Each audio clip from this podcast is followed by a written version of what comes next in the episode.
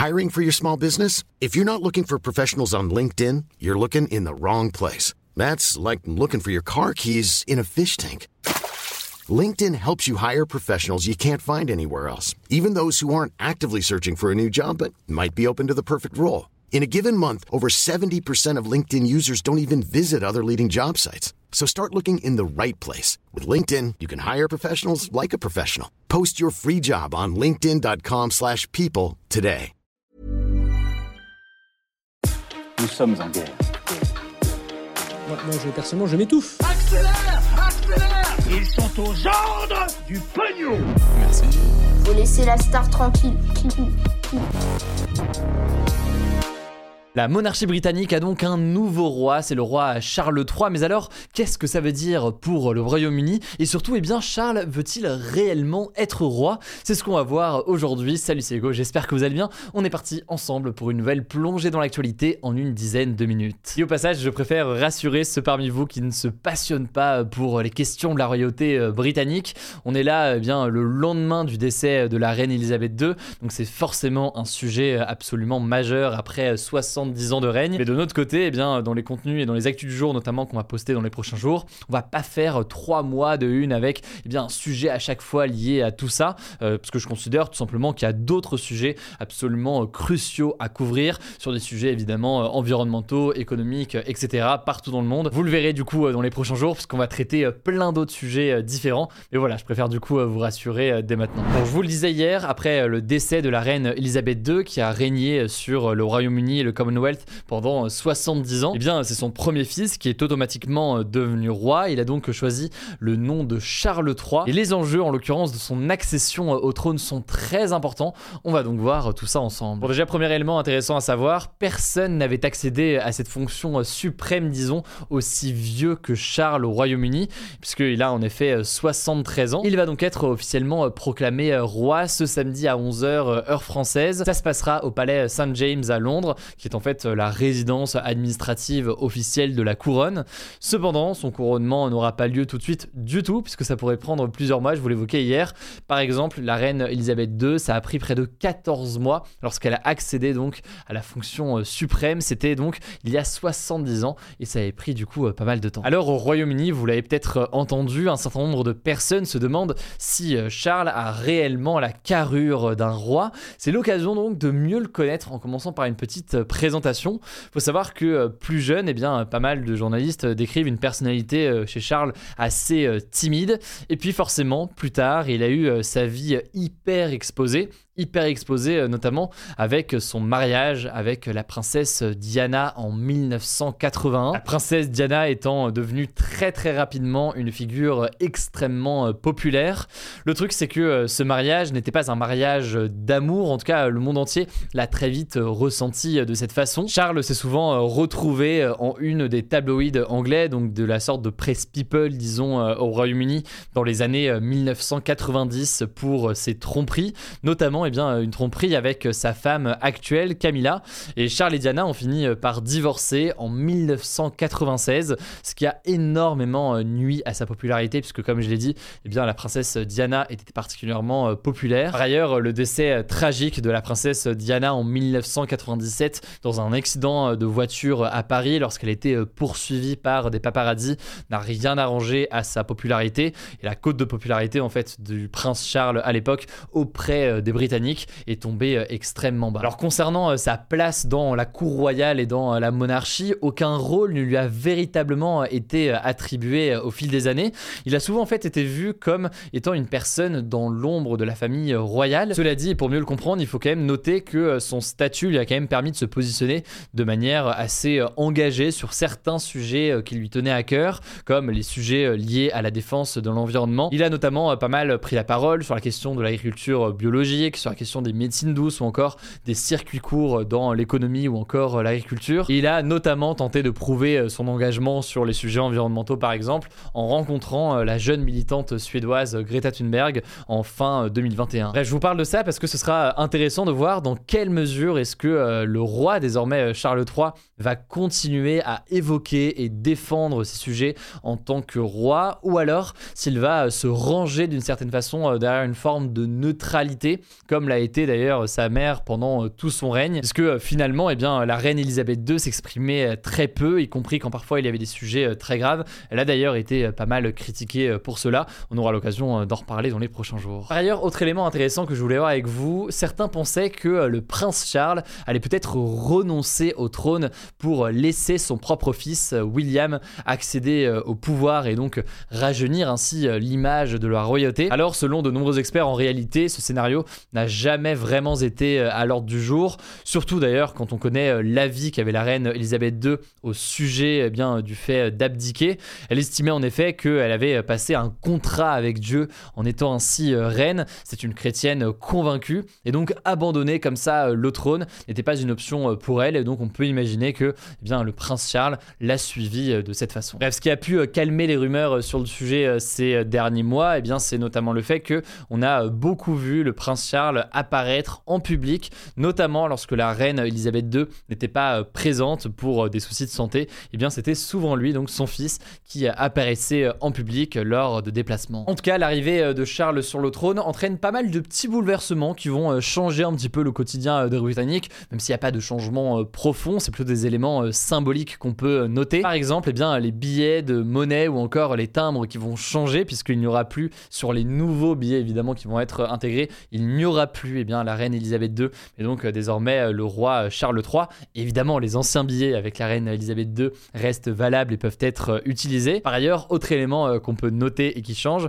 eh bien, c'est l'hymne national qui s'appelle désormais God Save the King et pas donc God Save the Queen. Et Charles III, justement, s'est exprimé à 19h à la télévision et à la radio pour la première fois donc officiellement en tant que roi. Voici quelques mots qu'il a tenus. As the Queen herself did with such unswerving devotion, I too now solemnly pledge myself, throughout the remaining time God grants me, to uphold the constitutional principles at the heart of our nation. And to my darling Mamma, as you begin your last great journey to join my dear late Papa, I want simply to say this. Thank you. Alors je vous le disais hier concernant la reine Elisabeth II, je vous prépare une vidéo qui sortira a priori ce week-end sur la vie justement de la reine Elisabeth II. Ça sortira sur notre chaîne YouTube principale que je vous mets en description. Dans cette vidéo, on va donc revenir sur le parcours forcément particulier de la reine, mais aussi sur les zones d'ombre et les critiques qui ont pu être faites à l'égard de la reine. Pour le lien du coup de cette chaîne YouTube, eh bien je vous le mets directement en description. Allez, on continue avec les actualités en bref. D'abord cette première Première information, je voulais qu'on revienne sur la mort d'un conducteur ce mercredi à Nice. Un conducteur tué par balle par un policier après un refus de la part du conducteur d'obtempérer. Et ce, alors que selon la police, le véhicule était un véhicule volé et que eh bien, le conducteur n'avait pas de permis. Alors du côté de la défense du policier âgé de 23 ans qui a tiré sur ce conducteur, eh bien, un syndicat de police notamment affirme qu'il a tiré pour protéger la vie de son collègue. Un collègue qui allait se faire écraser par le conducteur selon eux s'il ne tirait pas. Le truc c'est que euh, une vidéo filmée par un voisin depuis un immeuble contredit euh, cette version et semble montrer que la voiture en fuite était euh, bloquée au moment du tir du policier.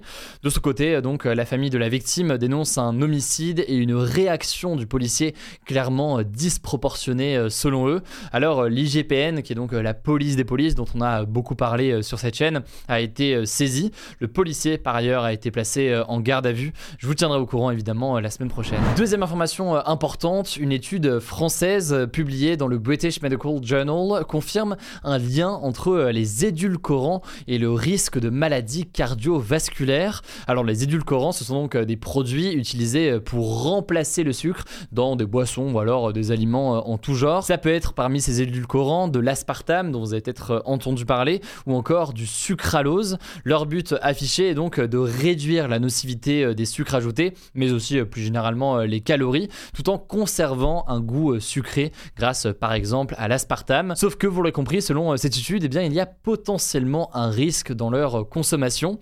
Ces chercheurs ont en effet estimé que les personnes qui consomment beaucoup d'édulcorants, donc notamment de l'aspartame qu'on peut retrouver par exemple dans du Coca Zéro, ainsi que par exemple de l'acésulfame K, eh bien, ont un risque environ 10% plus élevé de développer des maladies maladies cardiovasculaires, des maladies donc qui touchent le cœur. Alors attention par contre, c'est une nouvelle étude certes qui est l'une des plus fiables à ce jour, mais les résultats tout de même restent à confirmer. Ces études peuvent prendre beaucoup de temps, parfois même eh bien, de très nombreuses années. C'est bien que ce que recommandent aujourd'hui les médecins en attendant d'avoir davantage d'informations, c'est dans tous les cas en fait de limiter eh bien, la consommation de produits au goût euh, sucré comme ça, quelle que soit donc euh, l'origine et donc euh, ce qui est utilisé. Allez, troisième information désormais, et c'est une bonne nouvelle. il y a deux bonnes nouvelles d'ailleurs aujourd'hui, c'est absolument incroyable. Je sais que vous allez être ravis. première bonne nouvelle à Marseille, un ferry avec un impact sur l'environnement beaucoup plus faible a été eh bien mis en service cette semaine. Il est présenté comme une première mondiale, rien que ça. Alors normalement en fait un ferry dégage notamment des fumées noires et une certaine odeur de soufre qui sont malheureusement bien connues d'ailleurs des habitants de la région ou autour de ports en général. Or, eh bien, ce ferry n'émettra pas de particules fines dans l'atmosphère ni de déchets de soufre dans la mer grâce à des systèmes de filtration et de stockage, ce qui réduit donc forcément l'impact sur l'environnement, mais aussi du coup notamment sur notre santé.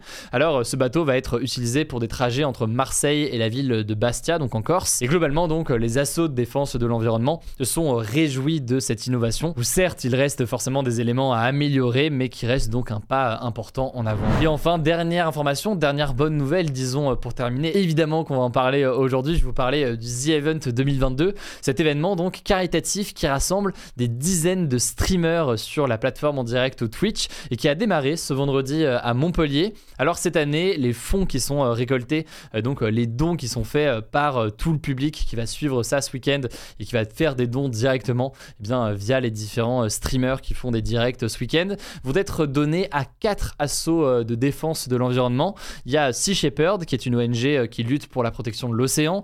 Il y a la Ligue pour la protection des oiseaux. Bon, voilà, tout est dans le titre, vous comprenez bien euh, l'objectif. Il y a l'ONG WWF, que vous connaissez très sûrement, ou encore, eh bien, The Sea Cleaners, qui lutte contre la pollution plastique. On peut aussi noter la présence de Time for the Planet, qui va en fait rassembler progressivement un milliard d'euros. Un milliard d'euros qui vont être collectés pour ensuite déployer une centaine d'innovations mondiales en faveur de l'environnement. Alors ces assauts avaient été euh, choisis après un vote en ligne, après le retrait, on en avait parlé, de la fondation euh, Good Planet de l'événement, après euh, plusieurs polémiques et critiques adressées à la fondation. Alors je vous tiens au courant de mon côté des sommes qui seront récoltées ce week-end. Autrement évidemment, la meilleure façon de voir tout ça, c'est d'aller directement sur Twitch, sachant que l'an dernier, eh bien, le The Event avait permis de récolter 10 millions d'euros. Voilà, c'est la fin de ce résumé de l'actualité du jour. Évidemment, pensez à vous abonner pour ne pas rater le suivant, quelle que soit d'ailleurs l'application que vous utilisez pour m'écouter. Rendez-vous aussi sur YouTube et sur Instagram pour d'autres contenus d'actualité exclusifs. Écoutez, je crois que j'ai tout dit, prenez soin de vous et on se dit à très vite. The secret to summer ready skin is here. Osea's number one best selling Andaria algae body oil, clinically proven to instantly improve skin elasticity and transform dry skin to silky, soft, and unbelievably glowing. Its signature scent of freshly squeezed grapefruit, cypress, and mango mandarin transports you to sun kissed summer days. Get healthy, glowing skin for summer with clean vegan skincare from Osea. Get 10% off your first order site wide with code GLOW at OseaMalibu.com.